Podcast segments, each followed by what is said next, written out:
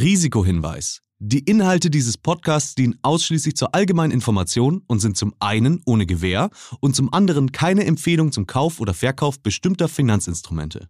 Es handelt sich hier nicht um Anlageberatung. Ihr entscheidet selber, was ihr macht.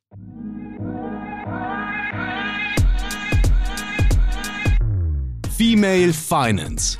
Der Podcast für finanzielle Unabhängigkeit von und mit Janine Ullmann.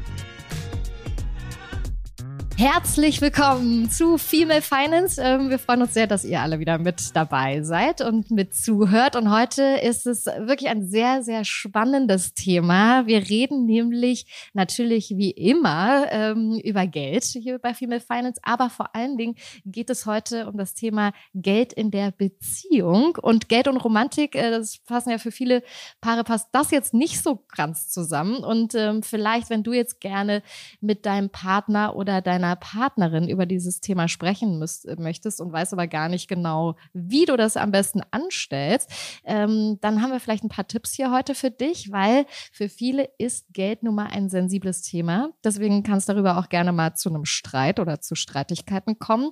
Wann sollte man denn eigentlich gemeinsam investieren? Wann lieber separat? Sollte man ein gemeinsames Konto haben innerhalb einer Beziehung oder lieber doch getrennte Konten? Und welche Gedanken sollte man sich dazu unbedingt vor einer Hochzeit oder auch vor einer Familiengründung machen. Darüber werden wir heute alles sprechen. Zum einen mit einer fantastischen Expertin. Marielle Schäfer ist nämlich heute bei uns. Sie ist Gründerin, Autorin und Coach bei Beziehungsinvestorinnen. Und äh, wir werden sie dann später dazu anrufen. Und jetzt ist sie mir hier schon zugeschaltet. Unser heutiger Gast, sie ist Mitgründerin der Initiative Finanzheldinnen und Mitherausgeberin des Bestsellers Finanzheldinnen, der Finanzplaner Partner für Frauen. Ich freue mich sehr, dass du mit dabei bist. Herzlich willkommen, Katharina Munzendorf. Hi. Hallo Janine, danke für die Einladung. Ich freue mich schon ja. sehr, sehr über dieses Thema zu sprechen. Ja, es ist ein sehr wichtiges Thema, richtig? Absolut, auf jeden Fall. Und äh, man kann sehr, sehr viel drüber sprechen und es soll auch Menschen geben, die gar nicht drüber reden. Aber ich glaube, du hast es eben ja schon angeteasert, äh, du wirst mir heute dazu die richtigen Fragen stellen. Und am Ende freue ich mich, dass wir die passende Expertin dazu haben, die auch nochmal ihre Einschätzung gibt. Ja, also äh, warum man vielleicht nicht über das Thema gerne in einer Partnerschaft spricht, ähm, das finden wir natürlich auch spannend, werden wir heute drüber reden. Vor, vorher erstmal zu dir, Katharina. Wofür hast du zuletzt 100 oder über 100 Euro vielleicht sogar ausgegeben? Hm, ganz kurz überlegt. Ähm ich guck, guck nebenan, da hängt es nämlich. Ich habe mir eine Winterjacke gekauft, ähm, gerade letzte Woche. Und zwar war die so knapp 50 Prozent reduziert. Ich liebe Schnäppchen und ähm, ich fand die Jacke, die ist seit Beginn der Wintersaison auf meiner Wishlist in, in, in einer App gewesen. Und dann habe ich irgendwann hab ich so eine so richtig schöne Shopping-Opfer, habe ich da eine Push-Mitteilung bekommen und dann habe ich aber noch einen noch einen Sondercode gefunden. Also und da habe ich gesagt, okay also für jetzt knapp quasi den halben Preis, da muss ich doch eigentlich zuschlagen, auch wenn der Winter fast vorbei ist. So günstig komme ich da nicht wieder dran. Und die hat mehr als 100 Euro gekostet. Also äh, sehr praktisch, hast du gerade noch rechtzeitig zugeschlagen und ähm, äh, auf jeden Fall habe ich jetzt schon das Gefühl, dass du bedacht auf jeden Fall rangehst an das Thema Finanzen und Geld. Das höre ich jetzt hier schon mal so raus. Und ähm, man sollte es auch wirklich bedenken, gerade innerhalb äh, auch einer Partnerschaft. Ähm, und dazu haben wir wieder ein paar Fakten rausgesucht ähm, bei What the Fact. What the Fact? Was du noch nicht wusstest. Das sind immer Zahlen und Fakten, die uns wirklich erstaunen. Und da haben wir hierzu Fakt Nummer eins. 46 Prozent der Paare haben getrennte Konten. Jedoch haben 81 Prozent der verheirateten Paare ein gemeinsames Konto. Also da ändert sich das wirklich sprunghaft. Fakt zwei: das Thema Geld gehört mit 26 Prozent zu den dritthäufigsten Streitpunkten innerhalb einer Beziehung. Und Fakt drei: jede achte Beziehung geht wegen Finanzen in die Brüche. Dieser Podcast wird euch präsentiert von der Deutsche Finance Group. Wissen, wie Rendite entsteht. Verantwortungsvoll und erfolgreich in internationale Marktchancen investieren, dort, wo sie entstehen.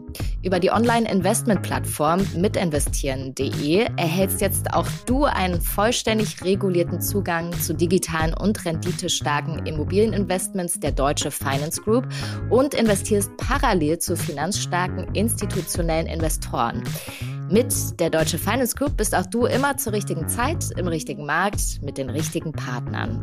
Jetzt mitinvestieren. Weitere Informationen erhaltet ihr unter mitinvestieren.de damit das hier nicht passiert, niemanden von uns, werden wir heute natürlich ähm, ganz ausführlich darüber sprechen, wie man es denn jetzt nun am besten anstellt mit dem guten Geld äh, und der Partnerschaft. Ähm, Katharina, was macht man denn, um zu vermeiden äh, innerhalb einer Beziehung, ähm, dass man wirklich in so einen krassen Konflikt kommt, dass man sagt, so, ne, dann war es das jetzt hier. Ja, also ich war eben gerade super erstaunt, als du gesagt hast, jede achte Beziehung geht aufgrund von Geldthemen in die Brüche. Es würden mich nochmal die anderen Gründe interessieren, weil am Ende so einen passenden Partner oder Partnerin zu finden, ist ja schon an sich schwierig. Also den passenden Deckeltopf oder wie auch immer man das dann doch nennen mag, da kann es ja an vielen Dingen scheitern.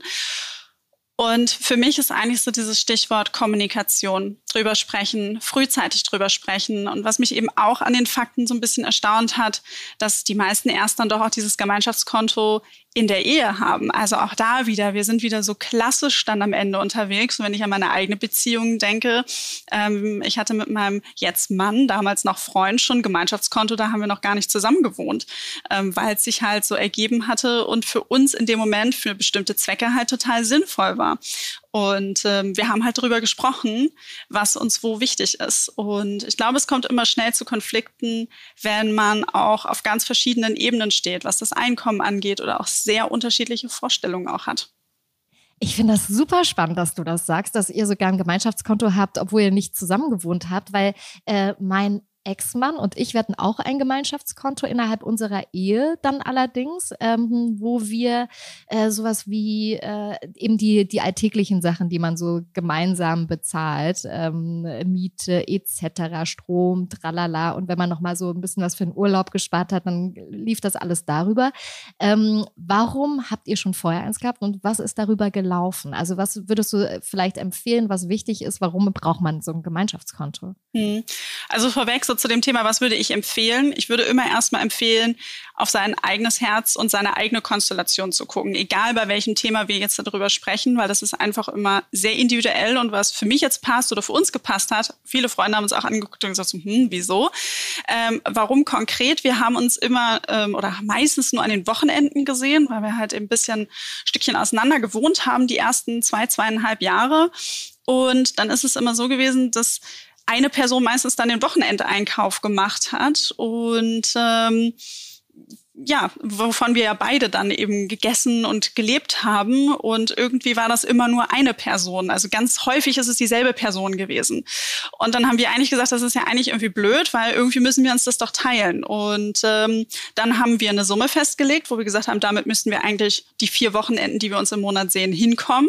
Äh, wenn noch mal was übrig bleibt, können wir ja davon auch essen gehen. Äh, das ist ja auch okay. Oder das einfach mal für einen Urlaub mitnehmen. Ich habe ein bisschen weniger gezahlt, weil ich häufiger zu ihm hingefahren bin. Auch das haben wir diskutiert, weil ich gesagt, na ja, ich habe ja irgendwie auch da noch die Spritkosten. Ähm, wir haben das jetzt nicht auf den letzten Euro ausdividiert, aber das hat für uns mega gut funktioniert. Wir haben so eine schöne Shopping-App gehabt, da konnte jeder dann eintragen und am Ende konnten wir dann von unserer Karte, wo dann halt eben dieses Einkaufsgeld war, entsprechend bezahlen. Und später wurde das Konto natürlich erweitert. Also mittlerweile ähm, werden von diesem Gemeinschaftskonto alle laufenden Kosten, die wir gemeinsam haben. Wir haben eine gemeinsame Immobilie, da gehören natürlich Versicherungen und der Müll und was nicht alles so dazu kommt. Da wird jeden Monat eine feste Summe dann von jedem drauf überwiesen und dann die gemeinsamen Kosten alle von abgezogen. Ich finde, das hört sich ähm, sehr gleichberechtigt an, auch wenn du dann äh, oder wenn ihr auch ganz offen darüber sprecht, so pass auf, ich habe hier in eurer, als ihr noch eine Fernbeziehung hattet, habe ich hier höhere Kosten äh, für die Reise, ähm, dass das quasi ausgeglichen wird. Ähm, warum würdest du auch sagen, ist das auch gerade ein Thema, wo wir Frauen auch uns drum kümmern sollten, äh, über eben eine auch finanzielle Gleichberechtigung innerhalb einer Partnerschaft? Warum ist das mhm. wichtig? Wir wollen ja eine Augenhöhe haben und Partnerschaft bedeutet für mich halt eben Partner und das ist Augenhöhe, das ist gleich. Und äh, da gehören auch die Finanzen dazu. Und ähm, es hat sich, zumindest in meiner Beziehung und auch in den Be Erfahrungen, die ich bislang so sammeln konnte, auch aus dem persönlichen Umfeld, immer wieder bewahrheitet, dass wenn man sich finanziell einig ist, dass es dann doch häufig besser läuft. Und ich bin gespannt, was Maria später da noch zu erzählt weil ich persönlich glaube auch, dass diese so Finanzgespräche, Geldgespräche, das sind gratis Therapiestunden, die man in einer Beziehung machen kann, weil man einfach schon sehr, sehr früh merkt, wie tickt denn mein Partner oder meine Partnerin? Also stell dir jetzt mal vor, damals noch mein Freund hätte gesagt, so Katharina, also mir doch egal, dass du hier jedes Wochenende irgendwie die Benzinkosten hast ähm, und am besten zahlst du auch noch den Einkauf, ist doch okay. Ja gut, da hätte ich ja auch meine Schlüsse draus ziehen können, hätte sagen können, naja, wie soll das denn später erst sein, wenn da nochmal ganz andere Kosten sind. Also so kann man ja schon im Kleinen beginnen, die Dinge auch wirklich mal anzugehen und auch mal drüber zu sprechen und zu sagen, okay, welche grundsätzlichen Vorstellungen hast du denn? Ne, bist du, also soll es eher alles pompös und, und teuer sein?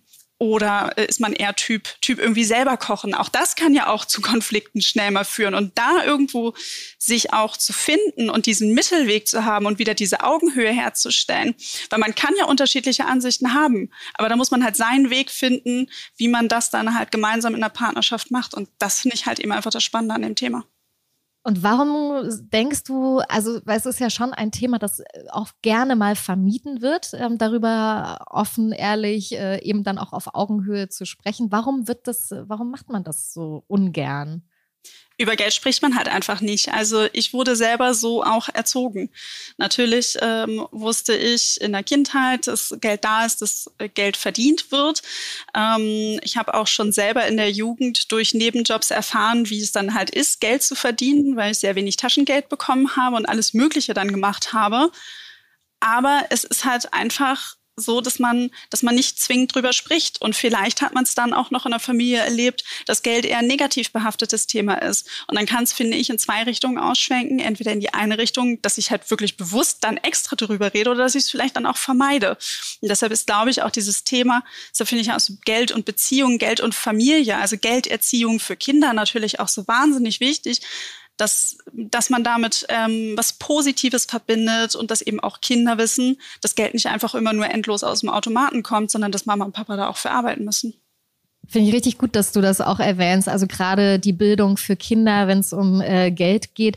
Wie ähm, macht man das als Elternteil am besten? Also natürlich sollte man sich da auch in einer, innerhalb einer Partnerschaft besprechen miteinander. Aber wie bringt man denn Kindern am besten den Wert äh, des Geldes bei? Mhm. Jetzt bin ich äh, keine Mutter, deshalb freue ich mich, dass wir später noch mal eine Expertin anrufen mhm. können, die schon zwei Kinder hat. Ähm, aber jetzt bei Finanzheldern haben wir das Thema ja auch immer mal wieder und mhm. dass wir darüber sprechen. Und auch dort ist halt der Schlüssel, ähm, über Geld reden. Ähm, man kennt dann ja auch so diese Taschengeldtabellen, langsam an das Geld irgendwie ranführen, mal selber zu planen, was zu kaufen.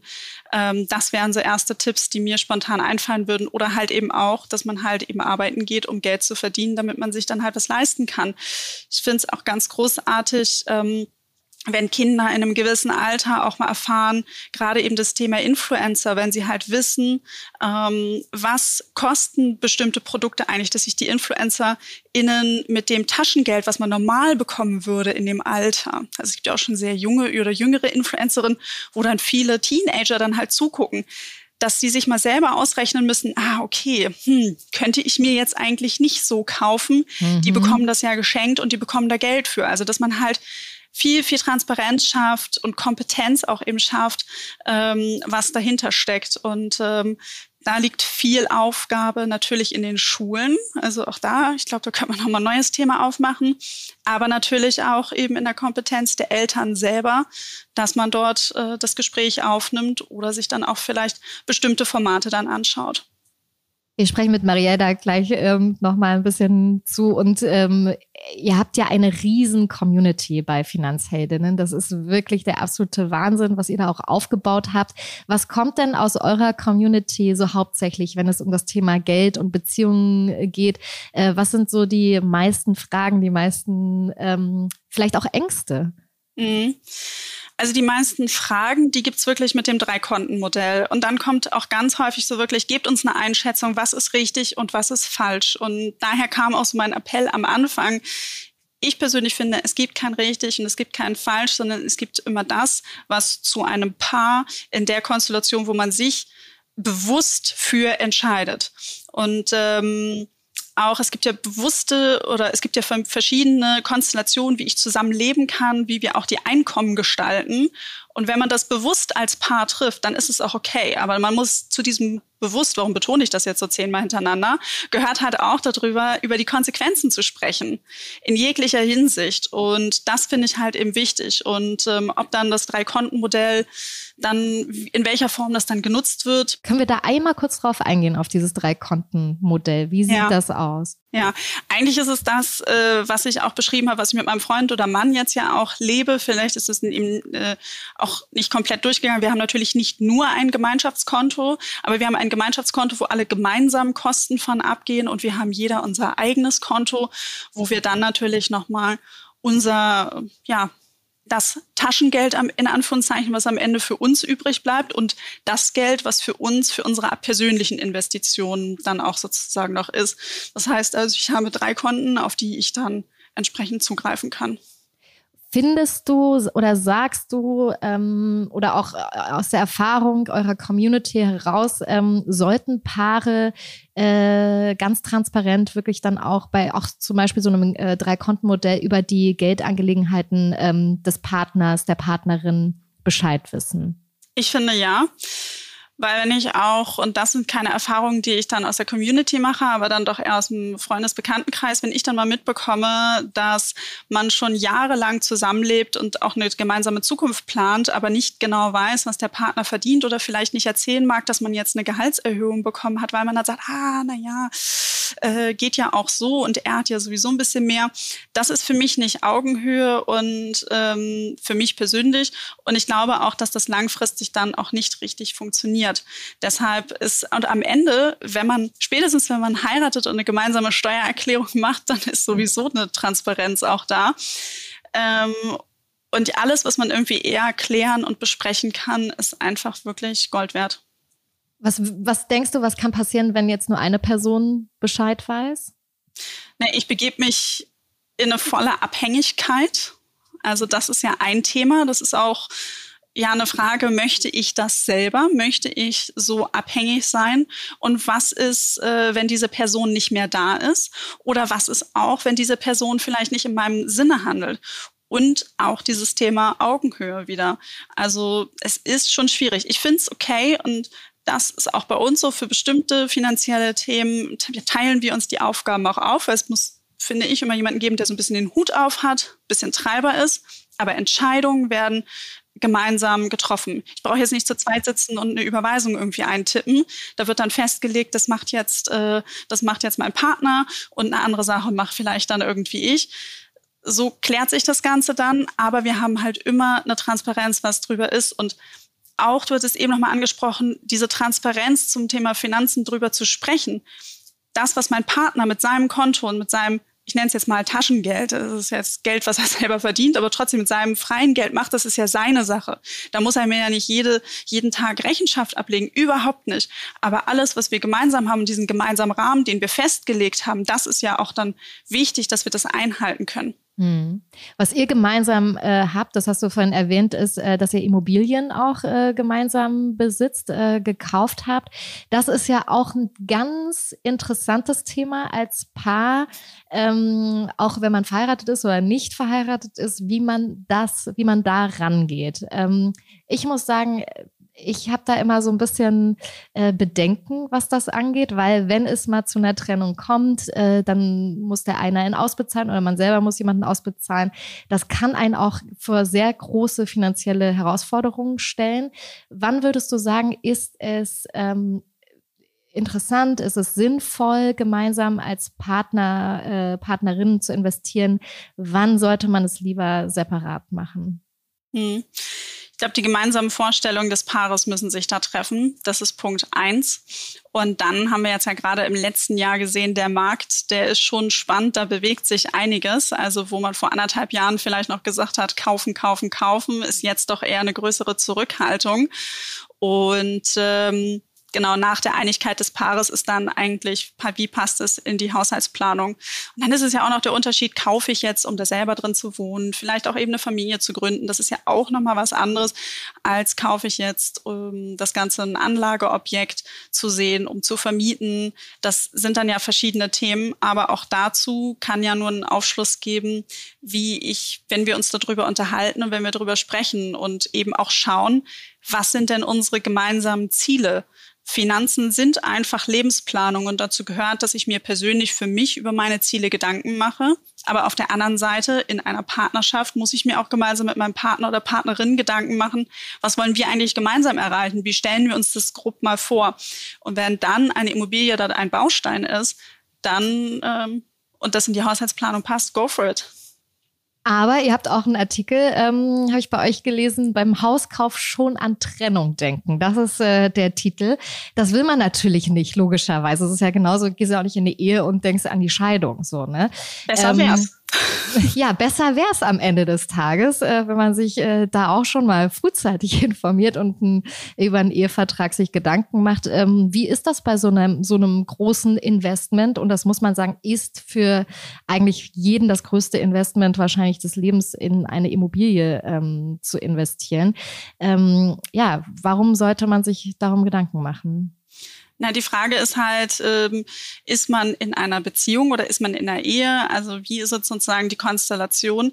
Wir haben zum Beispiel als Paar auch noch äh, gekauft vor der Ehe und wir haben vorher den Gang zum Notar gemacht und alle möglichen wichtigen Dokumente mal abgeschlossen, inklusive Patientenverfügung um halt auch auf bestimmten Ebenen dann abgesichert zu sein. Also das ist dann eben entsprechend dann auch wichtig, sich darüber Gedanken zu machen. Auf der einen Seite, was ist, wenn mal was passiert?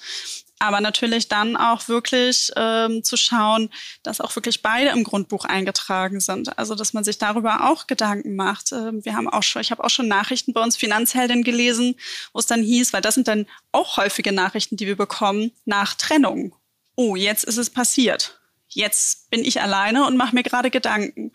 Und wenn man dann irgendwie aus welchen Gründen auch immer, die vielleicht auch dafür gesprochen haben zum Zeitpunkt eines Immobilienkaufes, dann, dass der Partner, ich spreche jetzt mal nur vom Partner, ähm, alleine im Grundbuch steht, ja, dann ist es halt wirklich, äh, wird es schwierig. Und deshalb sollte man diesen Kauf dann auch wirklich noch mal ein bisschen rundum bedenken und auch ruhig zu Ende spielen. Und ich sage auch immer, egal ob es jetzt den Immobilienkauf geht oder andere finanzielle Entscheidungen in der Partnerschaft, wenn man, oder auch Thema Ehevertrag, du hast es eben auch angesprochen, es tut ja nicht weh. Und wenn das Ganze hält, wenn man diese rosarote Brille, von der man ausgeht, wenn man die weiter aufhat, dann ist es ja super. Dann am Ende profitieren ja auch beide dann wirklich davon, weil man dann sagen kann, okay, wir haben hier eine Klarheit geschaffen und wir leben trotzdem weiter happy zusammen. Aber wenn es dann halt mal nicht so ist, dann hat man halt sich ein Sicherheitsnetz gebaut, aus dem man dann schöpfen kann und fällt etwas weicher, weil muss man sich jetzt auch mal ganz klar sagen, egal ob es eine Trennung ist aus einer Beziehung, Scheidung, wie auch immer, man fällt eh schon hart genug. Und wenn man dann noch dieses Thema auf den Schultern hat, das stelle ich mir ehrlich gesagt ganz schön heftig vor. Mhm. Und wenn man dann wirklich gar nicht Bescheid weiß über die finanzielle Situation, ähm, dann, dann ist das der sch schlechteste Zeitpunkt, darüber nachzudenken. Ähm, in der Situation, wenn man quasi so gut wie vor dem, möglicherweise vor dem Nichts steht.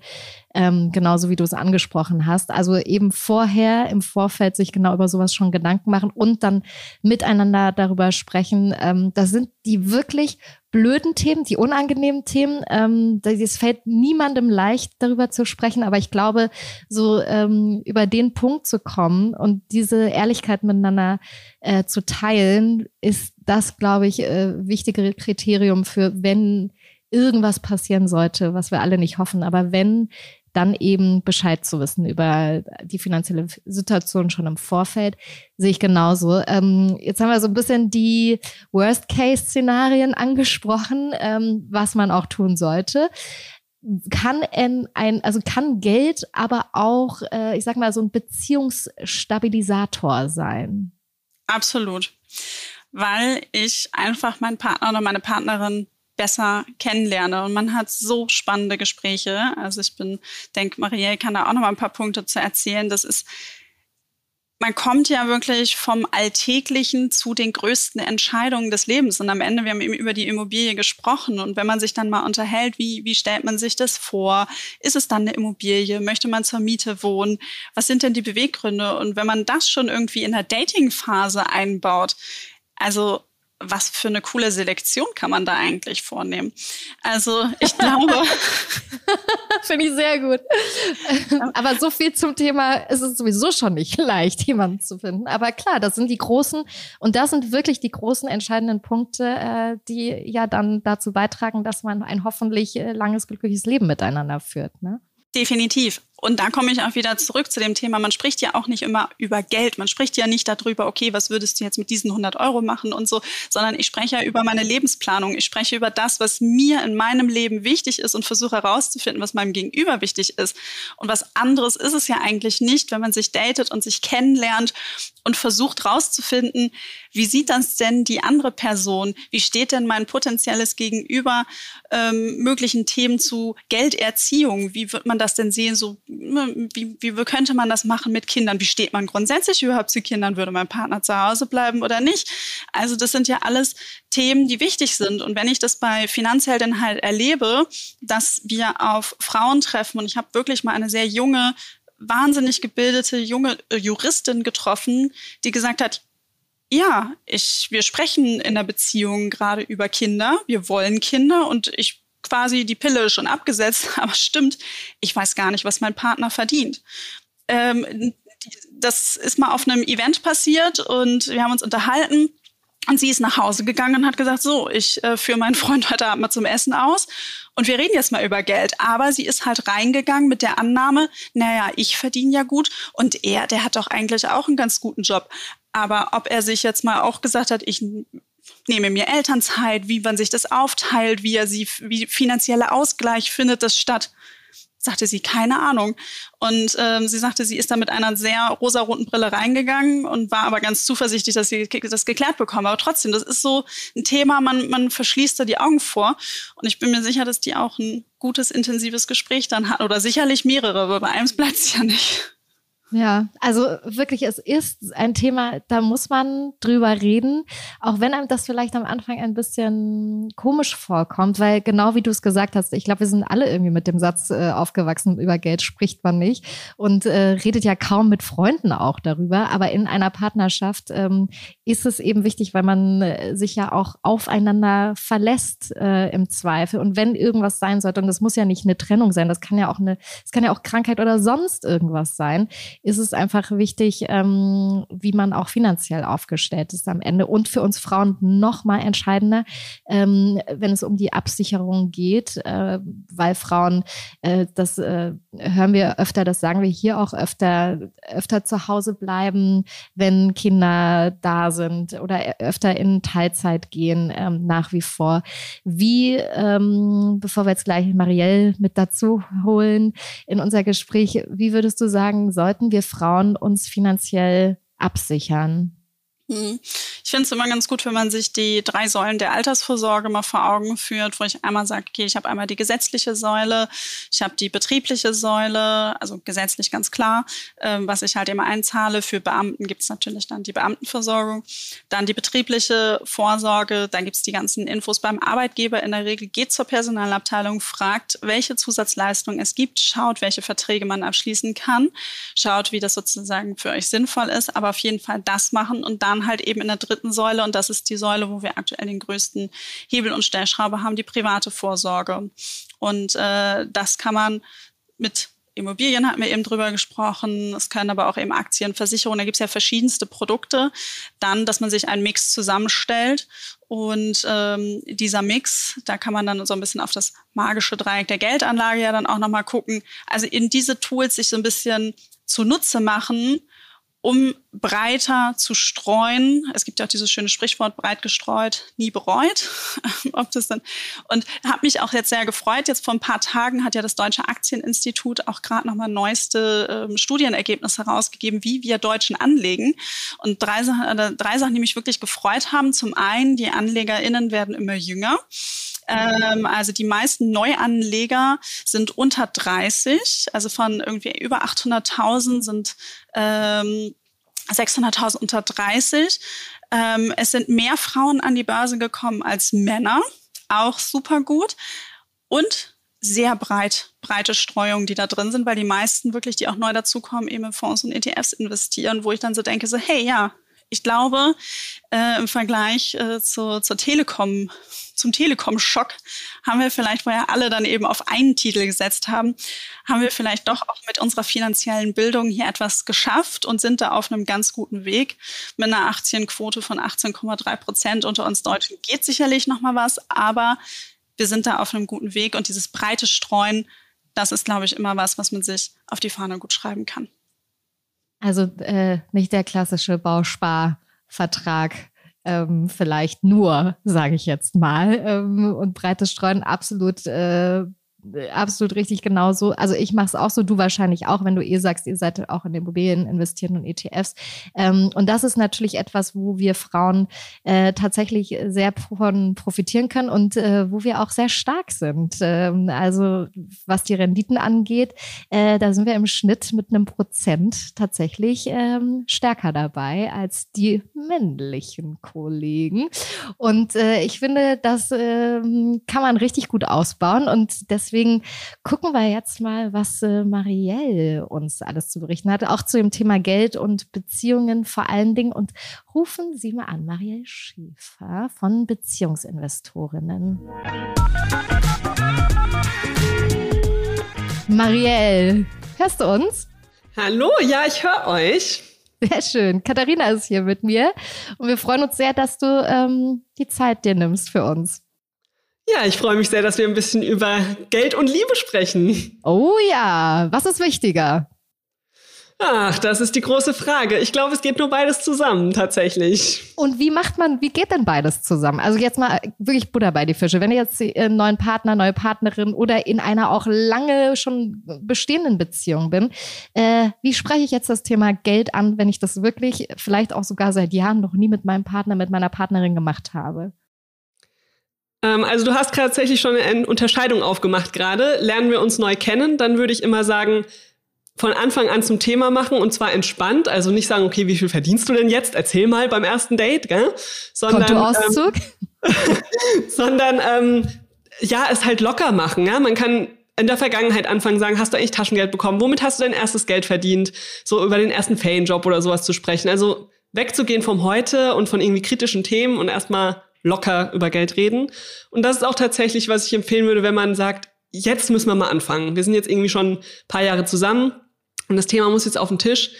Nicht mit der Tür ins Haus fallen, nicht äh, an der Kaffeemaschine morgens sagen, hey du, wir müssen jetzt mal über die Kohle sprechen, sondern ja, den Partner, die Partnerin da auch drauf vorbereiten und sagen, okay, lass uns da mal wirklich einen Termin für machen, so blöd es klingt, aber lass uns mal über Geld sprechen, vielleicht am nächsten Wochenende ähm, wenn beide Ruhe haben dafür und dann eben auch nicht direkt die Problemthemen auf den Tisch packen, sondern wirklich sich erstmal auf der Geldebene kennenlernen.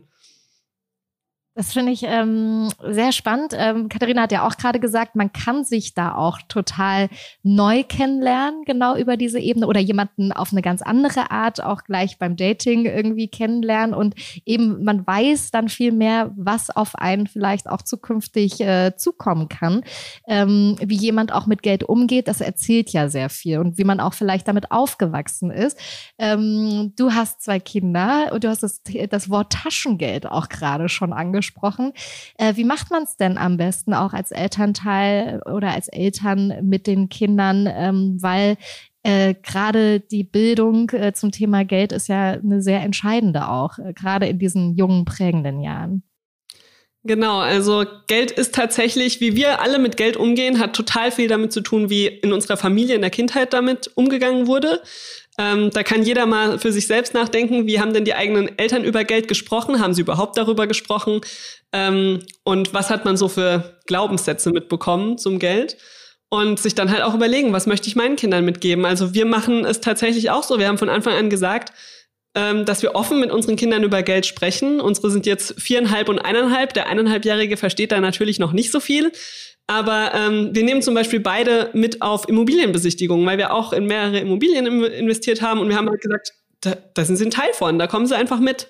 Ja, oder beim Notar dann, da waren die auch einfach dabei. Natürlich verstehen sie das noch nicht, aber sie lernen, dass sie ein Teil davon sind.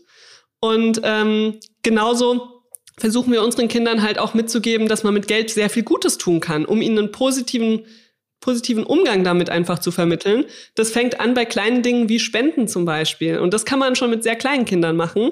Wenn wir zum Beispiel in den Zoo gehen mit den Kindern, dann dürfen die Kleinen immer was in die Spendenbox werfen beim Lieblingstier. Ähm, einfach, dass sie sehen, okay, ich kann mit Geld Gutes tun und wir erklären ihm dann, okay, da kriegt jetzt der Wolf, bei dem du das Geld jetzt reingeworfen hast, eben ein ganz besonders leckeres Stück Fleisch heute zu essen. Ja.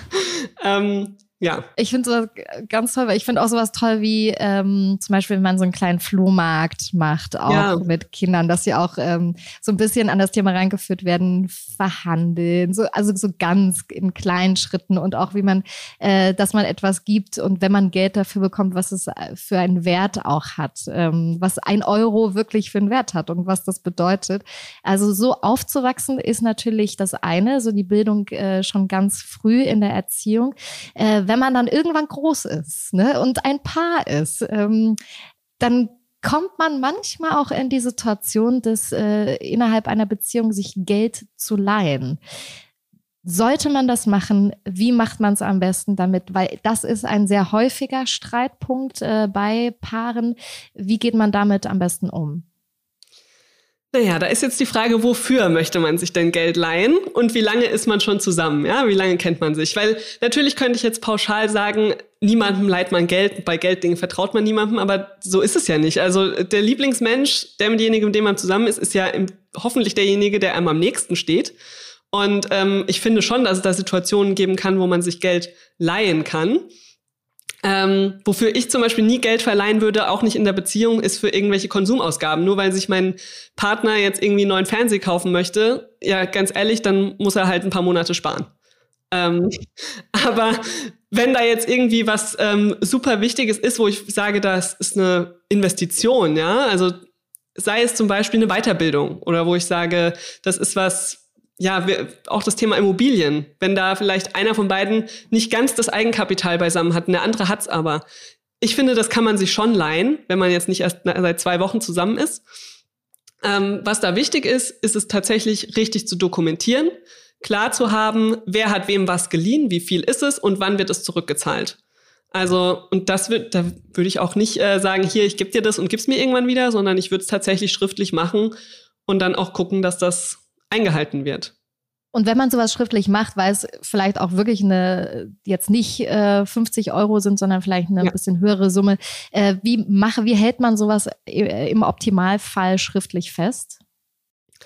Also wenn es um richtig große Summen geht, könnte man natürlich auch äh, das tatsächlich mit einem Anwalt machen und äh, da irgendwie richtige Verträge aufsetzen würde man jetzt bei einem kleineren Betrag nicht machen in der Regel. Ähm, was wir immer empfehlen, ist tatsächlich, ist einfach, ist, man schreibt es auf, am besten am PC, so dass es lesbar ist, druckt es aus, beide unterschreiben und jeder kriegt eine unterschriebene Kopie für sich. Ja, dann hat jeder das bei sich im Zweifel und ähm, ja, dann ist es nicht, ah, du hast es da ja irgendwo abgelegt oder hat nur einer unterschrieben oder man hat es vielleicht einfach nur irgendwo zusammengeschrieben diese Verbindlichkeit, die durch eine Unterschrift mit reinkommt, hilft durchaus. Und äh, Katharina hat ähm, ja erzählt, dass äh, Katharina, ähm, du und dein Mann, ihr habt ja ähm, Immobilien, in Immobilien investiert ähm, und ihr seid vor allen Dingen sehr auf Augenhöhe. Ähm, ihr wisst Bescheid über den ähm, Finanzstatus des jeweiligen anderen. Ähm, Marielle, wie würdest, was würdest du sagen? Also was macht man denn, sag ich mal, wenn der Partner jetzt den Finanzhaushalt komplett für sich beansprucht? Wie geht man dann damit um? Ähm, also, wenn einer das komplett für sich beansprucht, das wäre für mich tatsächlich eine Red Flag in der Beziehung. Also da würde ich sagen, wir wollen auf Augenhöhe sein, wir wollen gleichberechtigt unsere Beziehung führen. Ähm, das wäre zumindest mein Verständnis von einer Beziehung. Und das geht nicht. Also es kann nicht einer sagen, das ist nur mein Thema, das geht dich nichts an. Und da würde ich da tatsächlich gucken, dass ich Land gewinne. ähm, und halt, also wenn man jetzt sagt, alles andere passt super gut, ja, dann behalte ich halt mein eigenes Konto. Dann bleiben die Finanzen aber halt auch strikt getrennt.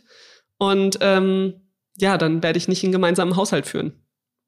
Ähm, wie seht ihr es denn beide in Sachen Ehe, äh, Beziehung so insgesamt? Wie können wir Frauen uns äh, auch vielleicht innerhalb einer Ehe gut absichern? Katharina, ich frage dich mal zuerst. Wir haben ja vorhin schon mal das, das kleine Wörtchen Ehevertrag kurz gehabt. Ja, genau. Also wirklich für sich prüfen, ähm, wollen wir einen Ehevertrag ähm, schließen? Das ist gerade Double Income, No Kids ähm, dann auch gerne beliebt. Ähm, wenn man aus unterschiedlichen, äh, wenn man unterschiedliche Nationalitäten hat, äh, wenn einer der Partner größere finanzielle ähm, Hintergründe hat, was weiß ich, vielleicht eine Firma besitzt ähm, und dass man halt eben einfach bestimmte Dinge dann regelt. Ähm, auch gar nicht Angst haben vor einem Ehevertrag, weil am Ende man schreibt, unterschreibt sowieso einen Vertrag, und zwar wenn man beim Standesamt sitzt. Ähm, da kommt nämlich auch die gute Unterschrift raus und äh, man geht einen Vertrag ein. Es ist ja die Ehe, ist ja nicht die Liebe rein, die man besiegelt, sondern eigentlich den Vertrag, den man schließt. Und ähm, genau, das einfach miteinander klären und dann auf der anderen Seite immer auch für sich selber, also finde ich, dass man persönlich für sich selber sagt, was sind meine Ziele, was kann ich für mich tun, was brauche ich auch. Also da gehört dann natürlich dann auch mal dazu, dass man sich im Laufe der Zeit immer mal so seine Rentenlücke berechnet schaut, wie kann ich diese füllen und dass man sich selber aktiv eben auch darum kümmert, sich diese drei Säulen, über die wir vorhin mal gesprochen haben, aufzubauen und anzugehen und ähm, sich frei von Schulden zu machen und dann auch super gut und super wichtig, das Thema Notgroschen. Ähm, ein Notgroschen ist nämlich, finde ich, auch immer dafür da, um aus Situationen zu gehen. Sei es der Job, der einem nicht mehr gefällt oder auch wenn es mit dem Partner einfach mal so gar nicht mehr läuft, dann ist es nicht so, dass ich sagen kann, ah, ich kann jetzt nicht ausziehen, weil ähm, ich mir jetzt hier kein Zimmer irgendwo leisten könnte, sondern ich könnte dann, wenn ich es irgendwo nicht mehr aushalte, und es gibt ja auch Situationen, wo es durchaus deutlich schlimmer ist als nur in Anführungszeichen, dass man sich nicht über die Finanzen ähm, einig wird, dass man dann aber sagen kann, ich habe die ich habe dann doch die Möglichkeit zu gehen, wenn es sowieso schon sehr Kraft oder viel Kraft kostet, den Schritt überhaupt zu gehen. Deshalb auch das Thema Notgroschen für sich alleine ganz, ganz wichtig, denn Notgroschen ist einfach auch immer ein Stück Unabhängigkeit.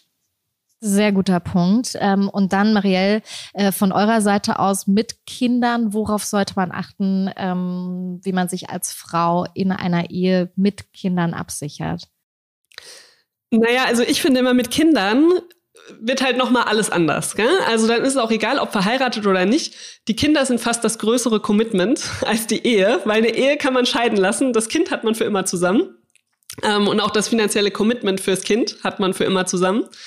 Ähm, aber ja, also ich bin auch total pro Ehevertrag, beziehungsweise pro persönlicher Ehevertrag, weil, wie Katharina es gerade schon gesagt hat, es ist ja sowieso ein Ehevertrag, den man schließt, wenn man heiratet.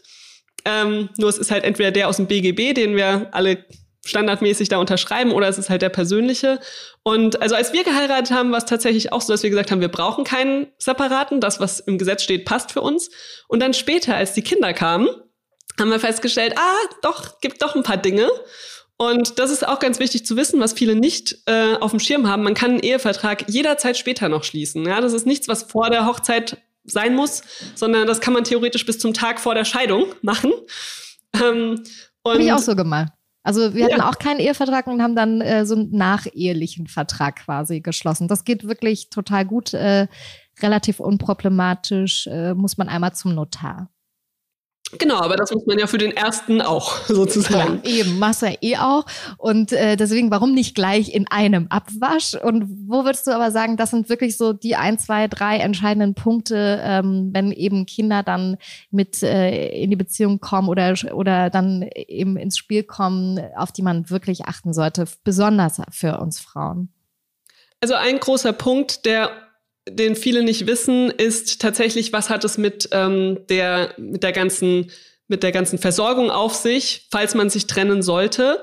Da ist es eben so, dass seit einigen Jahren äh, das Gesetz geändert wurde und man tatsächlich nur noch einen Unterhalt bekommt, bis das Kind drei Jahre alt ist. Dann geht das Gesetz davon aus, dass man wieder Vollzeit arbeiten kann, ja, und für eben für sich selbst sorgen kann. Natürlich kriegt man immer noch einen Kindesunterhalt, ähm, aber eben keinen Unterhalt mehr dafür, dass ich dann vielleicht nur 20 Stunden arbeite weil ich das Kind versorgen möchte. Und ähm, das ist ein Punkt, den man auf jeden Fall in einem Ehevertrag auch klären kann und sollte. Ähm, man kann das, den Zeitraum natürlich beliebig verlängern. Wir haben zum Beispiel gesagt, wir verlängern das auf bis sechs Jahre, bis der Schuleintritt da ist. Ja? Ähm, weil wir sagen, dann, das ist einfach in unser beider Interesse, dass für die Kinder da gesorgt ist und da möchten wir uns nicht drüber streiten später. später. Ähm, und das ist ein Punkt, den man auf jeden Fall da angehen kann. Natürlich kann man im Ehevertrag auch Dinge regeln wie, ja, wie ist das grundsätzlich mit dem Sorgerecht? Wie wollen wir uns das aufteilen? Und das ist dann halt auch wieder die Sache. Das lieber in guten Zeiten besprechen, wenn man sich wohl gesonnen ist und nicht irgendwie in einem Rosenkrieg drin ist und sich vielleicht um Geld streitet und sich dann auch noch um die Kinder streiten. Das will niemand. Also, und da denkt auch immer jeder, das ist für uns nicht. Aber also ich glaube auch, es gibt leider keine Statistiken dazu, aber ich bin der festen Überzeugung, wenn man mal so einen Ehevertrag ausdiskutiert hat, ist die Beziehung auch stabiler, weil man hat diese Gespräche geführt. Man hat, ähm, das sind nicht keine einfachen Gespräche ja, in manchen Themen. Ähm, da dürfen auch ein paar Tränen fließen, aber es stärkt die Beziehung ungemein, wenn man darüber gesprochen hat. Und ja, also ich würde die These in den Raum werfen, wer einen Ehevertrag hat, da hält die Beziehung auch länger.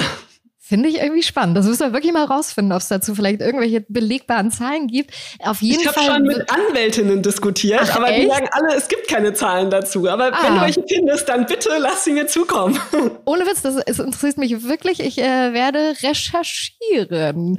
Ja. Ähm, auf jeden Fall, was ich glaube, ist, dass man so einfach nochmal ähm, mit mit ähnlicheren Augen quasi in eine Beziehung geht oder in also ein ähnliches oder ein gleiches im besten Fall ja Ziel vor Augen hat, weil man sich das nochmal beide so miteinander definiert hat. Also das kann ich mir vorstellen. Dass man, dass man auf jeden Fall weiß, ah, der andere steht so dazu, ähm, ich stehe so dazu, wir haben uns hier einen Kompromiss geschaffen äh, und daran arbeitet man dann am Ende auch. Also das könnte ich mir vorstellen, dass das vielleicht auf jeden Fall ein Vorteil ist. Es ist auch total romantisch übrigens, wenn man mal so über die Zukunft nachdenkt, sich so eine gemeinsame Beziehungsvision tatsächlich schafft mhm. und das dann in diesem Ehevertrag festhält, dann ist das überhaupt nichts mehr von, wir reden über unsere Trennung oder wir reden darüber, was passiert, wenn wir äh, uns nicht mehr riechen können, sondern dann ist das tatsächlich ein Vertrag darüber, wie wir gemeinsam unsere Zukunft und unsere Liebe gestalten wollen. Ich finde das so schön, dass du jetzt so einen Rahmen geschaffen hast, dass wir hier ja. wirklich mit einer Romantik äh, quasi fast äh, abschließen können. Nachdem wir mit Geld und Romantik reingegangen sind, ob das zusammenpasst, hast du es jetzt eigentlich fast beantwortet, nämlich dass es zusammenpasst, ne? Das finde ich richtig gut von dir, Marie ist echt schön. Sehr gerne. Sehr, sehr, wirklich. Ähm, vielleicht so, aber trotzdem abschließend, habt ihr noch so ein paar, zum einen vielleicht so ein paar Spartipps ähm, für, gerade für in, innerhalb von Beziehungen, ähm, für Paare? Gerne auch für Singles natürlich, aber weil wir heute mal über Geld und Beziehungen sprechen. Ähm, also mein erster und wichtigster Tipp ist wirklich, das Geld überhaupt zum Thema zu machen, darüber zu sprechen und sich damit zu beschäftigen. Damit spart man eine ganze Menge, weil dann nämlich überhaupt erst Sachen auffallen. Was geben wir doppelt aus? Was bezahlen wir beide? Ähm, welche unnötigen Dinge bezahlen wir, ja? Ähm, und da ist ganz klassisch und vielleicht auch für manche klingt es langweilig, das Haushaltsbuch, das zu führen und darüber zu sprechen, macht total Sinn, egal in welchem Stadium der Beziehung man ist. Ähm, aber so findet man eben die Sparpotenziale raus und die sind so individuell, Vielleicht hat Katharina ein paar äh, konkrete Tipps, aber ich würde mal sagen, Sachen, die man zusammenlegen kann. Ich meine, klar, Versicherungen, äh, wenn man zusammenlebt, braucht man nicht mehr zwei Haftpflichtversicherungen ja, oder zwei Hausratversicherungen. Äh, dafür muss man auch nicht heiraten. Das sind kleinere Tipps, würde ich sagen. Aber der große Hebel ist wirklich das Haushaltsbuch und das Reden. Ja, und, und ergänzend dann, wenn ich das Haushaltsbuch geführt habe, auch für die gemeinsamen Ausgaben vielleicht auch mal so Budgettöpfe machen. Und äh, kleiner Schwank aus, aus meiner eigenen Beziehung. Ähm, wir haben uns auch mal gegenseitig ein bisschen aufmerksam gemacht, ähm, wo man denn vielleicht Sparpotenziale beim Einkaufen hat. Also ich kann nur sein, dass mein Mann zu Beginn der Beziehung äh, diese Wattestäbchen auf Augenhöhe gekauft hat, die irgendwie zwei Euro keine Ahnung was gekostet haben. Und äh, ich sag mal so, wir Frauen wissen alle, die gibt's für 30 Cent.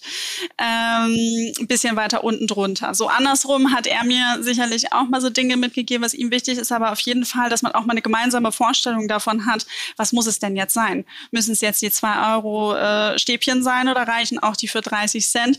Auch das, also das ist jetzt, das klingt jetzt irgendwie so wahnsinnig banal, aber das gibt's dann ja auch im Größeren, dass man sich dann auch mal darüber einig wird, wo treffen wir uns denn jetzt ähm, und was ist uns da jetzt wo wie wichtig und ähm, kann dann auch so im Alltag die sozusagen Sparpotenziale heben. Und wenn man dann das mal so ein bisschen analysiert hat, fasst man sich ja auch Budgettöpfe. Was geben wir jetzt für Lebensmittel aus?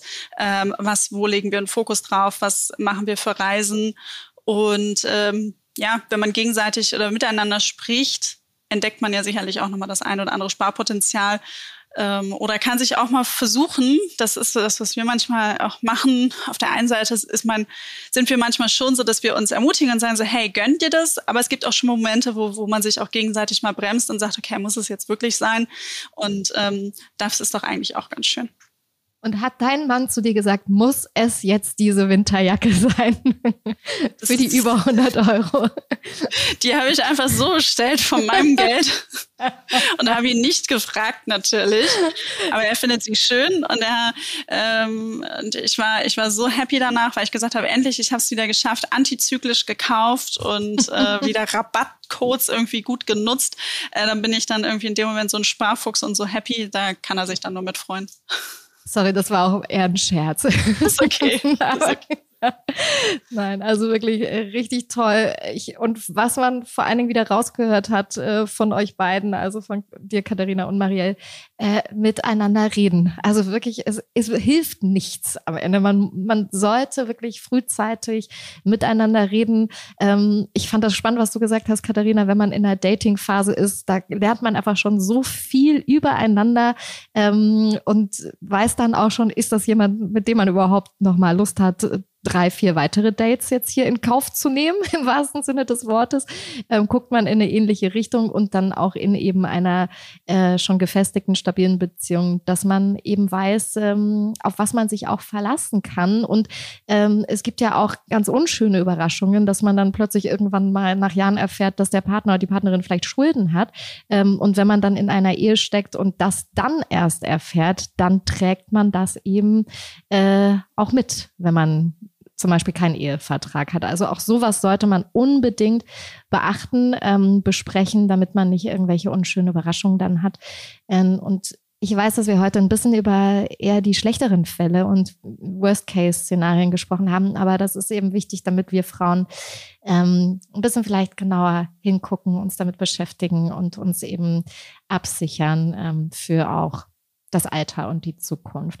Ich freue mich wirklich sehr, ähm, mit zwei so tollen Frauen hier gesprochen zu haben. Es war mir eine große Ehre ähm, und ich habe ganz viel gelernt hier heute von euch. Also vielen Dank und ähm, bitte sprecht innerhalb eurer Beziehung über dieses wichtige Thema Geld. Vielen Dank, Katharina. Vielen Dank, Marielle. Es war ganz schön mit euch. Danke. Dankeschön an dich für die Einladung. Mir hat es auch sehr viel Spaß gemacht. Ja, vielen Dank für die Einladung und bis bald. Ja, hoffentlich wirklich. Bis ganz bald. Macht's Tschüss. gut und vielen Dank ähm, euch allen fürs Zuhören und bis nächste Woche bei Female Finance. Dieser Podcast ist eine Produktion der Podstars bei OMR sowie von Finance Forward und mir, Janine Ullmann. Er wird präsentiert von der Deutsche Finance Group.